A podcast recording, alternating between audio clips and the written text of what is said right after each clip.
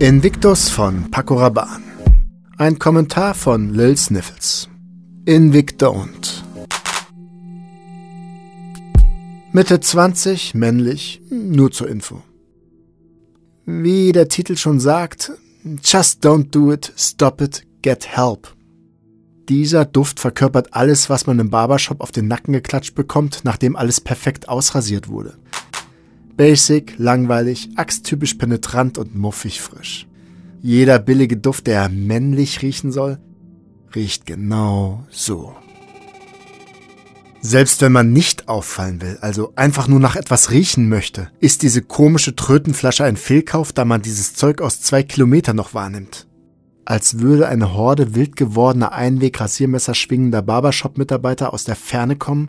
Aggressiv werfen sie Molotow-Cocktails gefüllt mit Invictus und Sauvage Elixier, nur um den Geruchssinn der Menschheit vollkommen auszulöschen.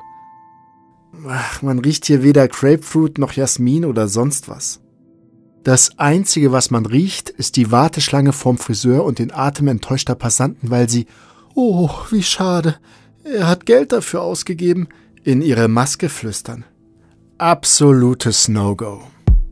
Der Duft hält penetrant an dir fest, an deinen Klamotten, an allem, was existiert.